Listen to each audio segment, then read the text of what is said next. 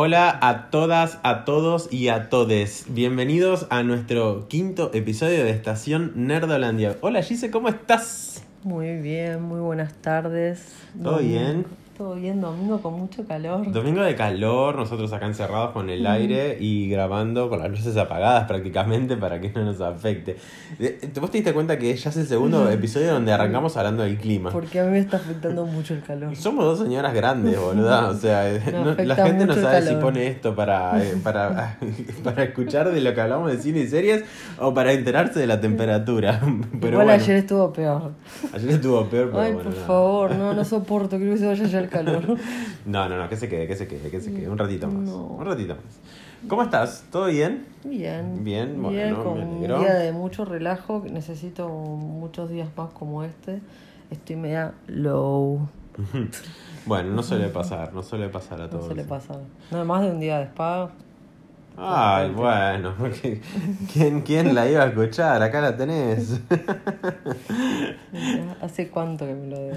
Bueno, pero no estamos acá para hablar de spa, No, Gisela. ni del clima, ni, ni del de- clima, ni de nada. Estamos acá ni para de- hablar de cine y series. ¿Y qué de lo de qué vamos a hablar hoy? Tenemos varios temas, pero vamos a arrancar con El robo del siglo, que es lo que lo último que vimos Gise y yo juntos, al menos. ¿Qué te pareció El robo del siglo, Gise? Eh, me van a matar por lo que voy a decir. no me pareció guau. ¿No? No, no, me faltó como, está bien, o sea, lo que suma mucho es que es un hecho real Sí. para mí. Y obviamente las, las actuaciones, Las- las, inter- sí. las interpretaciones a El Franchella y. Peretti, y a Peretti no hay con qué darle. El papel de Luis Luque también me gustó. Tiene cosas buenas, o sea, no, no es que le digo todo, pero me faltó la parte del atraco, porque nada, de, sí, sacando la película Han Solo, eh, las historias de atraco tienen como esa cierta emoción y me faltó, ¿sabes qué? Como más la presentación de cada personaje. Si bien los presentan, los roles que, que, que, que quedan totalmente claros es el de Peretti Y el de y Franchella. el de Franchella. Exacto. Después el resto es como que quedó muy... Sí, tenés uno que era como el mecánico, el no doc, si se quiere, pero, pero, no los que- terminan de presentar y Claro. cada historia de atraco, no sé si viste la película Baby Driver o... Sí. Bueno, eh, tienen otro tipo de presentación, me faltó eso, me faltó y como una buena historia de atraco te tiene a Vilo todo el tiempo, viste, con el escape y qué sé yo, por eso lo que suma mucho fue que es una historia real, eh, más que nada eso y para mí las actuaciones. Después tengo un montón de cosas como para, para criticarle. Sí, eh, no mal, ver, claro. pero si no, no, no me pareció, qué sé yo, de, yo tengo esta cosa y me parece como que tengo un rejuicio contra el cine argentino. No, no es un juicio. Es que es un cine que por ahí no me divierte tanto verlo en el cine. Claro, yo, me- perdón la que- redundancia, sí, pero no, me no. divierte más. eh, lo, puedo, me, me entretengo viéndolos de mi casa y de otro. yo creo que quedó muy, muy desdibujada al lado de lo que fue la Odisea de los Giles. eh, Y el cuento de la comadreja. y el cuento de las comadrejas. Eh, más que nada porque acá, si bien como vos decís, o sea, tenía el plus de que era un hecho real, pero ni así todo lograron lucirlo de la forma de lo que realmente fue, o, al- o si realmente fue así, tal cual como lo están mostrando, o sea, medio de, de no darle, de no darle un plus para que sea más cinematográfico, eso es lo que, lo que por ahí le pudo haber llegado a faltar. Que es lo que sí se vio, por ejemplo, como en, en La Odisea, que es lo- la última que, que vi yo de películas argentinas, y que más o menos se trataba de lo mismo, solamente que era una heist movie en el campo. Eh, y, y tenía como otra, otra emoción, o sea, y tenían, tenían mucho más problemas. Acá es como que todo le salió prácticamente redondo. Eh, Sí, bueno, Sí, bueno, sí, aparte. de- dentro de lo que. pero- de- de lo que- pero no, vos te No es que fijaste- se iban encontrando con obstáculos constantemente y que, o sea, el- creo que uno de los obstáculos más grandes es que la máquina se le recalentaba y ya. O sea, es como Sí. que después es como que no, no- no tenían obstáculos muy grandes. Entonces es como que. No, tuvieron que hacer tiempo, tuvieron Bueno, que sí, pero eran- Toda la preparación de él también. Pero realmente lo sentiste como un peligro a, to- a todos esos. No porque a- ya a- sabías el desencadenante, ya sabías que el boquete lo habían hecho con lo que la gente flasheaba, porque obviamente fue un caso súper conocido, el robo lo han corrido, entonces ya sabías que los tipos, lo que se flasheaba Sí, acá, obvio. después la realidad de lo que pasó fue otra, las condenas fueron súper leves cuando los engancharon. No me acordaba cómo había caído el primero. Eh, nada, eso. eh, me faltó eso. Franchella para mí es. Sí, él se, se roba la película en, en mucho tiempo. habla, abre la boca y a mí me hace reír. Igual no deja, no deja de ser Y un Peretti personaje también. clásico de él. O sea, Pero me está- gusta, me gusta, me no, gusta. No, no, no, no, todo lo no. cont- o sea, nadie dice lo contrario. A lo que te voy es, decirlo. deja, o sea, dejaron de lado. Yo pensé que íbamos a ver un Franchella más del estilo del secreto de sus ojos o del clan, y sin embargo es como es un Franchella de comedia un poquito más eh, ayornado a este tipo de Un poquito películas. más agresivo. Claro, sí, pero eh, igual, o sea, la verdad que en ese sentido fue como el comic relief de toda la, Sí. de toda no, la película. También, y aparte bueno. la interacción de entre, Entre ellos dos, es- sí. era muy Sí, sí, buena. sí, sí, sí. Después sí, los, los otros es como que no. A mí lo que me llamaba mucho cuando, bueno, la- ahí destaco la participación de Luis Luque, cuando hace toda la negociación con Franchella, me parecía fantástico. Él haciéndose pasar por el abogado y ese tipo de cosas me ¿Cómo parecía. estás? ¿Está ¿Cómo estás bien? Con un chupetín en la boca. Y el tipo ¿no? medio que se da cuenta. Pero bueno, esa interacción con Luque también me gustó mucho, Franchella Luque. Eh, Sí, irónicamente lo que más me gustó a mí de la película fue la secuencia final, eh, la, la edición y el montaje que tiene ese- esa secuencia donde te van contando, o sea, el- como cual- cualquier película de hechos reales, cuando termina, eh, por lo general te ponen tal persona, pasó tantos días en prisión, logró recuperarse de tal cosa o, o demás. Acá lo hacen con un montaje totalmente divertido y dinámico y, y muy gracioso. Y la verdad que me encantó. No, Creo la que fue- filmografía para mí es Creo buena. que fue una de las mejores Winograd cosas para mí de la- es de la buena. peli. Eh, pero no, igual, a ver, o sea, si les gusta el cine argentino, vayan a verla. No es ni en pedo, creo, una de las 10 pelis del año, porque No. se nos vienen cosas copadas este año. Eh, pero mm, pensé que iba a ser la gran apuesta de- del cine argentino. Tal vez la fue, pero no llegó a, a mi criterio. No, hay que ver qué pasa en taquilla. Hay que ver qué pasa en No, en taquilla. taquilla porque- acá la va a romper seguro porque el cine argentino mueve mucha gente acá. Eh, pero bueno, vamos, vamos a ver cómo continúa. Por lo pronto la, la van a tener un buen tiempo más en cartelera para ir a verla si quieren. Y después vendrá la distribución en el resto de Latinoamérica. No, no sé exactamente cuándo será. ¿Algo más para hablar de esta peli, Giselle? Tenía un ¿Tenés montón de cosas en la cabeza, pero ahora no es como. ¿No? Se me fue todo. Bueno, cualquier cosa, saben que nos pueden seguir en Instagram, en Twitter y ahí Gise cada tanto se, se le desbloquea la neurona y, y- y te escribe un par de renglones, Ahí así me que...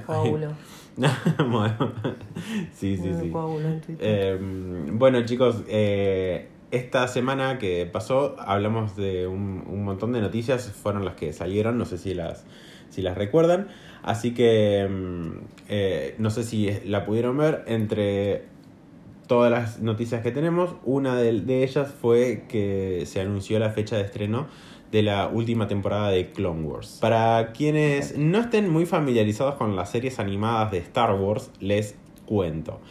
Después de la compra de, mm, de Lucasfilm por parte de Disney, la gente de Disney agarró y dijo, bueno, vamos a hacer borrón y cuenta nueva con muchas cosas. O sea, sacaron de, de- de todo el canon oficial lo que eran cómics eh, y series que, que estaban emitidas en ese momento y lo único que dejaron como oficial fue eh, las, fueron las, las películas, que eran seis en ese momento, y la serie Clone Wars, que era la de animación 3D. No la, la de animación 2D que había salido en Cartoon Network originalmente, más allá de que me parece que es uno de los mejores contenidos de Star Wars que existe. eh, es- esa serie, muchos la recordarán porque tiene un estilo de animación muy, muy similar a lo que eran las series de Cartoon Network de ese momento, puntualmente eh, El Laboratorio de Dexter o Samurai Jack, porque de hecho son del mismo creador. Eh, había episodios donde eran prácticamente mudos y, y se- te volvías loco mirándolos porque la verdad estaban excelentes, eh, una calidad de animación espectacular y mm, además de que eran súper cortitos, eh, tenías episodios donde duraban dos minutos y creo que el, el episodio más largo duraba siete minutos por decirte algo. Y lo que tenía espectacular esta serie era que terminaba exactamente cuando empezaba episodio 3. Entonces tenías el, eh, podías ver todo el secuestro del, del canciller Palpatine y demás. Pero bueno, esa serie dejó de ser canon a pesar de que a mí me encanta y la voy a atesorar por siempre. La serie que dejaron como oficial de Clone Wars fue la de animación 3D, la cual tuvieron que terminar de un momento para el otro porque no, no les habían dado más presupuesto. Pero ahora con Disney Plus va a volver Clone Wars el 21 de febrero y sacaron un tráiler donde el tráiler nos revela que esta temporada va a suceder en paralelo a lo que fue episodio 3. O sea, estamos viendo. Sí, no, no, total, total. sea, no, todo lo que es. Es lo único que voy a aportar. de esto. Esto- esto- eso es es lo único que voy a aportar. Besitos, nos vemos mañana. Sí. Sí, Eh, no, toda la, toda la serie Clone Wars en realidad toda es canon porque eh, ya fue hecha por Lucasfilm muy poquito antes de que la compre Disney y ya Disney decidió continuarla, así que sí, es oficial, es canon, pero lo que pudimos ver en el tráiler son puntualmente tres cosas. Un diálogo de Yoda y de Mace Windu que se, se empareja con el mismo diálogo que dicen en justamente el episodio 3. Y después podemos ver una imagen de Padme cuando está embarazada. Que sabemos que... eh, y está con Anakin en ese momento. Y sabemos que Anakin se entera de su embarazo al inicio del episodio 3. Así que esta serie transcurre en, el, en ese momento junto con lo que fue episodio 3. De hecho, hay, una, hay un par de escenas donde, lo ven a Anakin, donde se lo ve a Anakin como medio metiéndose y empezando a armar bardo. Así que me parece que esta temporada va a ser un poco más oscura. Lo cual está buenísimo. Y nada, vuelve a Ahsoka. O sea, el personaje de Ahsoka, Gise, vos no lo conoces, pero es uno de los mejores personajes de Star Wars. Así que si hay algo por lo cual, lo, por lo cual yo les recomiendo ver el Clone Wars es por Ahsoka Tano. Es un personaje espectacular y también está en Rebels, en la que es la serie que transcurre entre episodio 3 más llegando a episodio 4. eh, y Ahsoka vuelve a aparecer ahí y de hecho hay un libro de Ahsoka que, eh, si no me equivoco, transcurre antes de lo de Rebels. Así que nada, tienen como un montón de datos. Acá vamos a ver también un poco de lo que fue la Orden 66 en esta serie de Clone Wars que viene ahora, en esta temporada que creo, si no me equivoco, va a ser la séptima. Eh, y definitiva, ya la cierran con esta. Se va a ver la Orden 66, se va a ver un poco de, de- cuáles son los clones que, que no lograron caer en, en ese lavado cerebral y lograron revelarse. Así que nada, pinta buenísima para todos los que sean fan de Star Wars. Miren Clone Wars, miren Rebels, miren Resistance, porque la verdad que están geniales. El director, o mejor dicho, el creador de todas estas series es Dave Filoni que para quienes no lo conocen es productor de The Mandalorian y dirigió el primer capítulo de The Mandalorian también y creo que el quinto. Sí, no estoy 100% seguro, pero, pero creo que sí. Eh, así que nada, pulgares para arriba para, para todo lo que es eh, las series animadas de Star Wars. Este es el rumor que iban a anunciar en enero Eh, ¿Rumor de qué? de Star Wars puntualmente, porque viste como que se terminaba toda la, la secuencia y había un rumor muy grande que en enero iban a anunciar una trilogía. ¿Tiene Mm, algo que ver esto mira. o todavía? Porque todavía enero no terminó. Mira, lo Eh, que sí sucedió es que después de lo que fue... Yo no sé nada de eso. Sí, sí, lo anunciaron, lo anunciaron mismo, lo anunciaron de Disney, una fuente de Disney que es bastante conocida. Y dijeron que en enero iban a anunciar, eh, la, co- o sea, cómo iba a seguir el universo de Star Wars, porque supuestamente nada que ver, ¿eh? Ujú. O cortar y no, no reboot, no, o sea, van a No, hacer no, otra cosa totalmente porque, distinta. porque tienen, tienen tela para rato, porque la galaxia es justamente inmensa. Y Pero hablando de películas, no de No, no, no, ya sé, ¿eh? ya sé, ya sé. Pero, eh, mira, en su momento, antes, en el momento del estreno de episodio 8, si no me equivoco, eh, estaban los creadores de Game of Thrones, estaban confirmados para hacer una, Ah, los una trilogía. Los volaron después de lo que fue el final de, de Clone Wars. bueno, eso no me De, parece perdón, de Game of. Thrones. Después eh, teníamos también como proyectos todo lo que eran los spin-off, que después del fracaso de Han Solo decidieron dejarlos totalmente de lado para dedicarse más a las series. Empezaron con, con, la, con el pie derecho con todo lo que fue de Mandalorian, porque la verdad que es espectacular. Y cuando se confirmó la serie de Obi-Wan, se confirmó que volvía Iwan McGregor, qué sé yo. Ahora la serie está frenada porque a los, a los directivos de Lucasfilm no les gustaba lo que tenían de guion, así que están buscando nuevos guionistas. La serie va a seguir, al menos en proyecto, pero por el momento no. Eh, y después está el rumor de que Taika Waititi fue contactado para hacer algo con Star Wars. Sí se sabe porque... Sí. Eh, así que veremos qué es lo que sucede de eso. Lo que, lo que sí se sabía con respecto a lo que son trilogías y demás es que Caitlin Kennedy, que es la presidenta de Lucasfilm, había decidido dejar de lado lo que eran trilogías y empezar a contar historias que no necesariamente se cuenten en tres partes. O sea, podía ser de una, dos, tres, siete, o sea, no, no importa cuántas partes, pero no, iban a, no se iban a atar a trilogías. O sea, no iban a esperar a tener que tener tres películas para terminar una historia.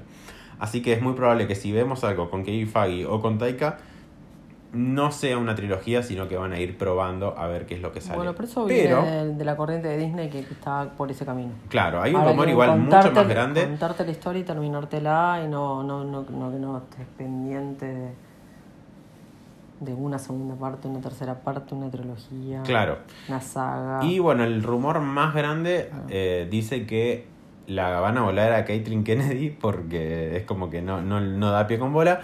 Y el que quedaría a mando todo, al mando de todo esto sería nada más y nada menos que John Favreau. Así que, si llega a suceder eso, chicos, prepárense porque se vienen cosas muy copadas. Porque sabemos que John Favreau es uno, No de, los, uno de los mejores genios creativos que hay en la industria Hoy del cine sí. de hoy en día. Así que, nada. Nadie da dos mangos, eh. Eh, Mira, yo creo que sí, ¿eh? Yo creo que Bueno, sí, porque en el-. Bueno, ah, bueno, sí, en el momento de eso sí, pero eso, de eso ya pasó Pero hace para mí la 11 primera Iron Man 12. para mí es la mejor lejos porque aparte, o sea, no tenían el guion y, o sea, lo- eh, ahí destaco a Robert Downey Jr. que improvisó casi el 80% de la película. Un genio. Vos sabías que, que de hecho Iron Man fue hecha para limpiar un poco la imagen que tenía el personaje Sí, después sí. de todo lo que había sido la Civil War en los cómics.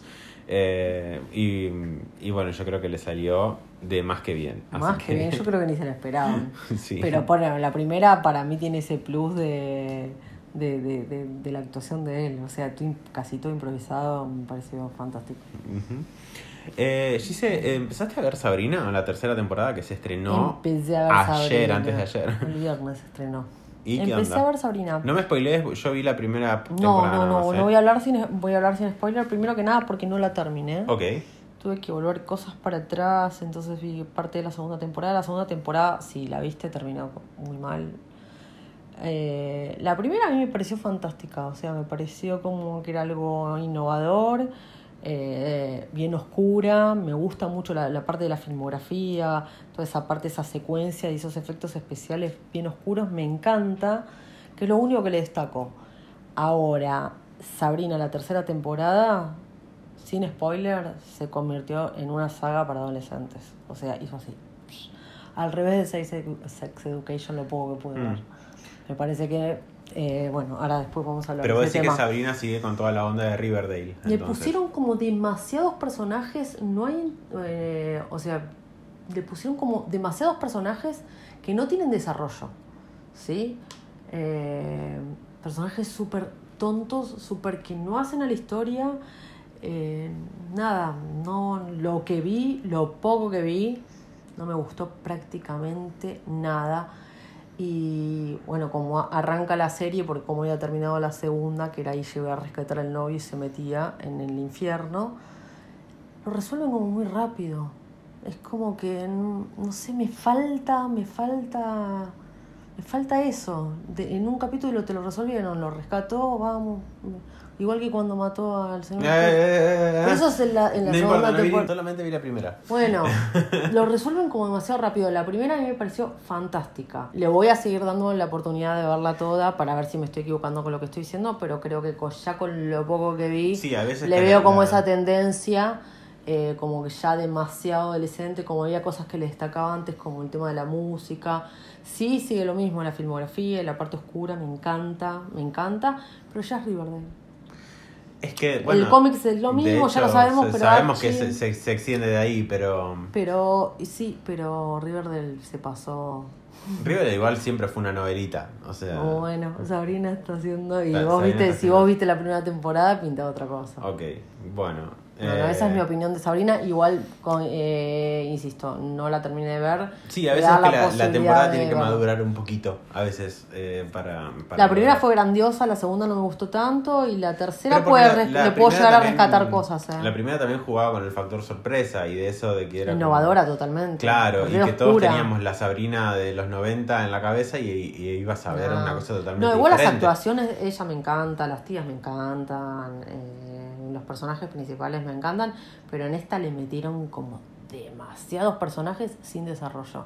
Y es como que me falta, ¿y este de dónde salió? ¿Y este por qué está con esto? Y está como cosas Mm. fuera de contexto y, y eso es como que no me termina de cerrar una historia que me cierre redondo. O sea, la, Ok, ok. No sé. Bueno, bueno, veremos, más a la antigua. veremos cómo, cómo Veremos se va cómo se desarrollando. desarrolla. Sí, sí, yo eh, Sí, No la voy a, no la voy a catapultar y decir, no, No, bueno. ya catapulté la segunda. Pero Por ahí cuando, cuando termine la temporada podemos volver a, a hablar de esto y hacerle como un cierre más lindo. Por lo pronto, de una serie que sí está terminando, que nos queda, no sé, un capítulo, falta que se va a estrenar este viernes, se llama The Good Place, Que Gisela no la vio. que Gisela no la vio, pero mi función en este Mm. instante es convencerte de que veas The Good Place porque sin dudas para mí fue una de las series con más sorpresas y más risas que me ha dado este año, o sí, en me la realidad dijiste hace un 2019. montón, pero me, me, me taro con. Y, y, por ejemplo, qué sé yo, no sé.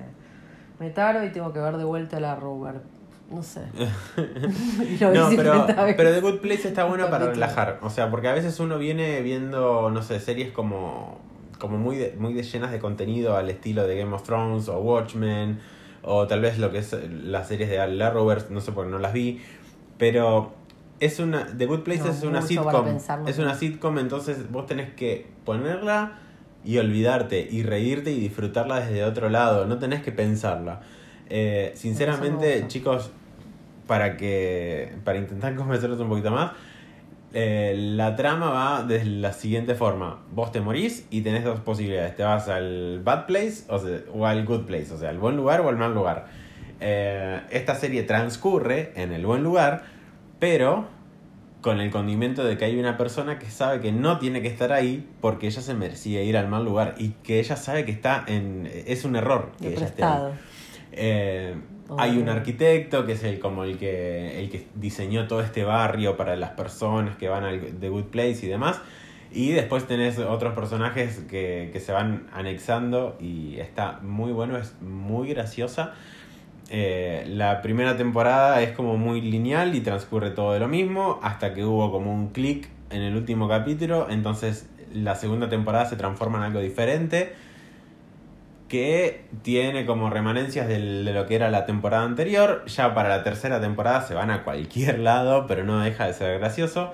Y ahora esta última temporada vuelven a, a un poquito los que, lo que eran los cimientos, pero con otra conciencia y otro mm, otra, otra madurez que, que está bueno. Y bueno, ya termina, si no me equivoco, es este próximo viernes. A mí me faltan ver dos capítulos y después ya el último. Y sinceramente es como que la voy a extrañar mucho. En los últimos capítulos ya me, me me las estuve llorando. Encima la veo en el laburo, así que mientras, mientras como en el laburo veo The Good Place y lloro como un tarado. Ah, no, bien, Eh. bien que aclaró que mientras come. No, eh. Eh, así que nada, tiene cositas que son muy tiernas y muy lindas. Es una muy linda serie. Se las recontra recomiendo. Y trabaja Christine Bell. O sea, amor eterno. Eh, nada, vean The Good Place. Ay, la voy a tener que ver Más que nada como para... Es una serie para relajar. Es una sitcom. O sea, no, no vas a encontrar como grandes historias, pero, pero es muy interesante porque habla mucho de la redención, habla, habla muchísimo de, de, de- de encontrar ese- tu lugar en el mundo y tus objetivos y por qué estás acá.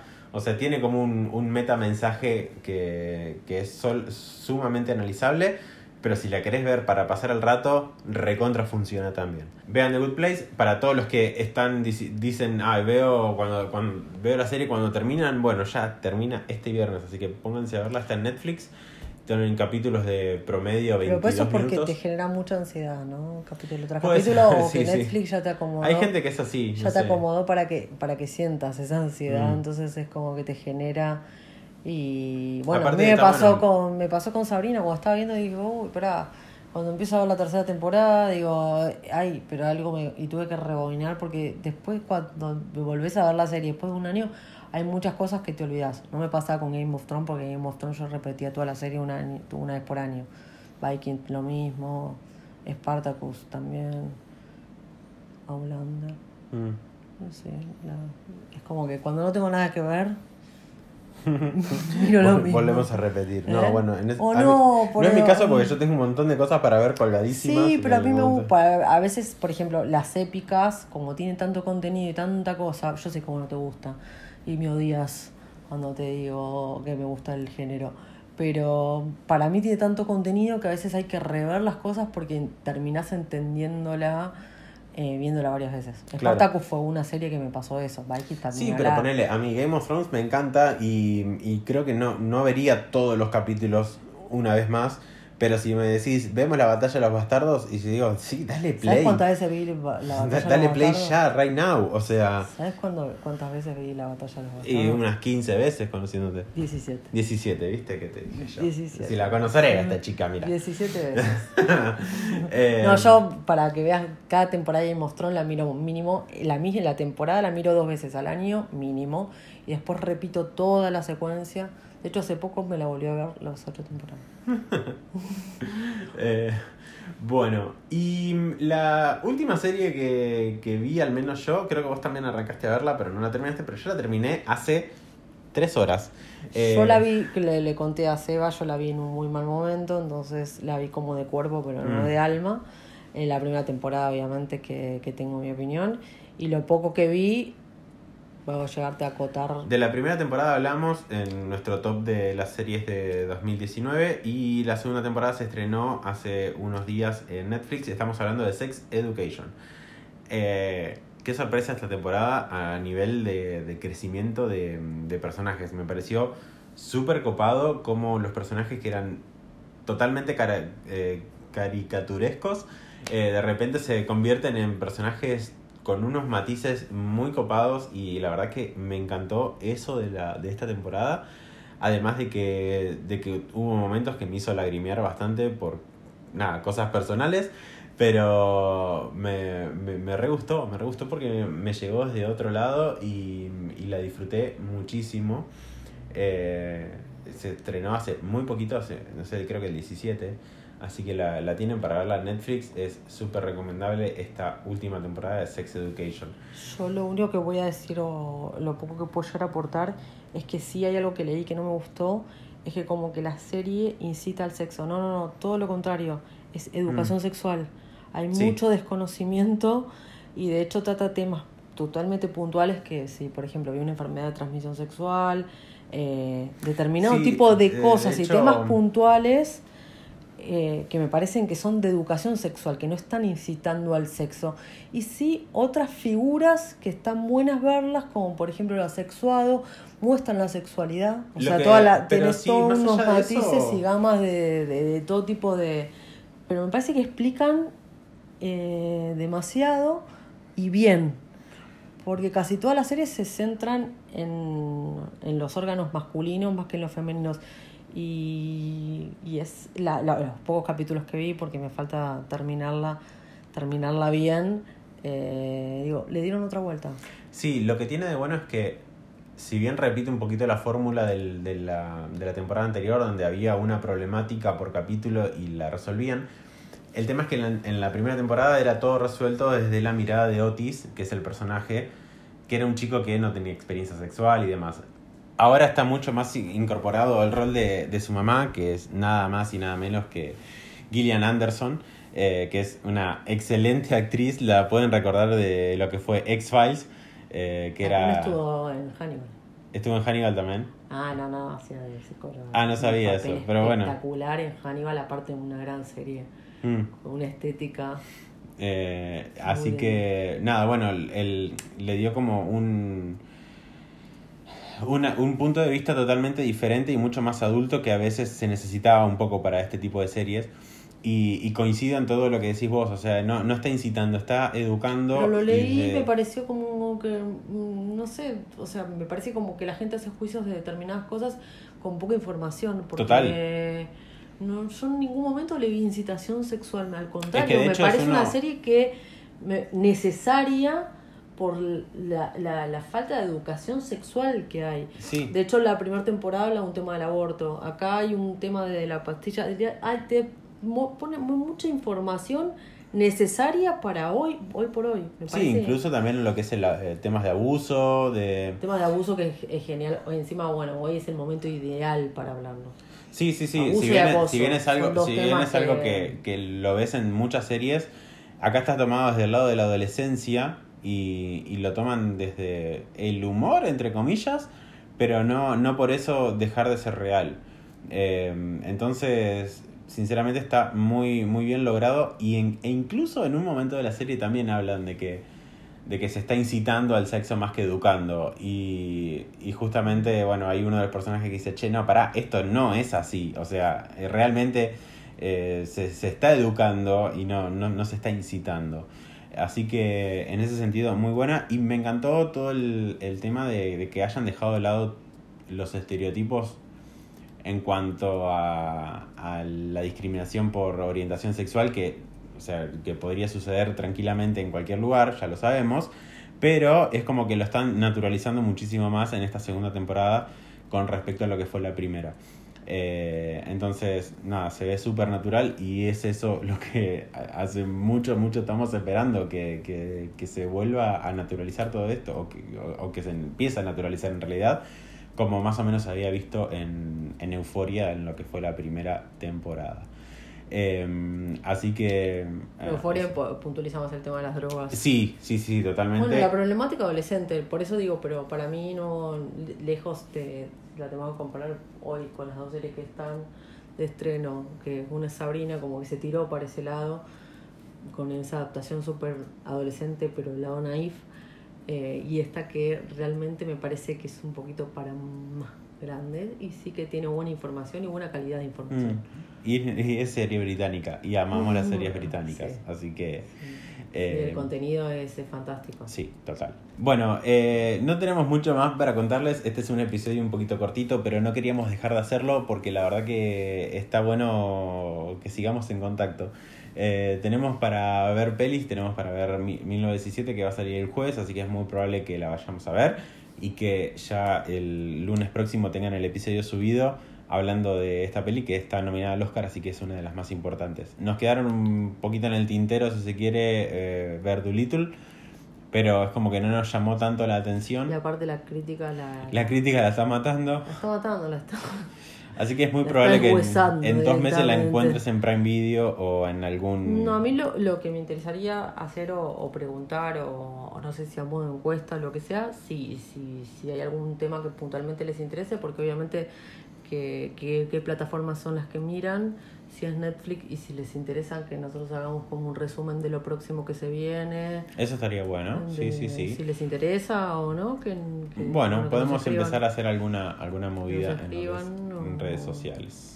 Así, y también, claro, si, si Además de tienen todo lo ganas... que hacemos. sí. Pero si tienen ganas de escribirnos, si a alguno le interesa o, o una plataforma en particular, nosotros usamos mucho Amazon, HBO, Fox Play y bueno, Netflix, porque todavía Disney acá. No ha llegado de forma Va a llegar a España en un mes y a nosotros nos van a tener... serio?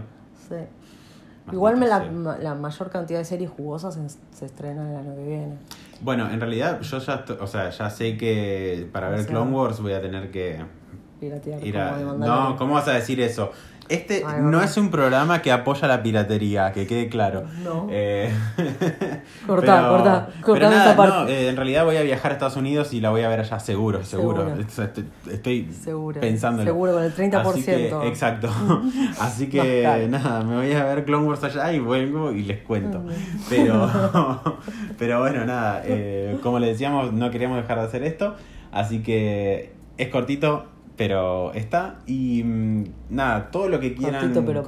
Claro, todo lo que quieran comentarnos de, de- de sugerencias y, y ganas de, de que hablemos de algo particular, nos escriben, nos mandan por privado en Instagram o en Twitter, nos mandan a nuestro mail y demás. Ahora vamos a pasarles todo igual. Eh, así, así estamos un poquito más en contacto. Nuestro correo electrónico es estacionnerdolandia.gmail.com Nos encuentran en Instagram como Estación Nerdolandia y en Twitter como e-nerdolandia. Y tenemos nuestros Instagram personales también, que son Gise Almazán y. Seba de Bus. También nos encuentran por ahí. Y bueno, a Gise también en Twitter con el mismo usuario.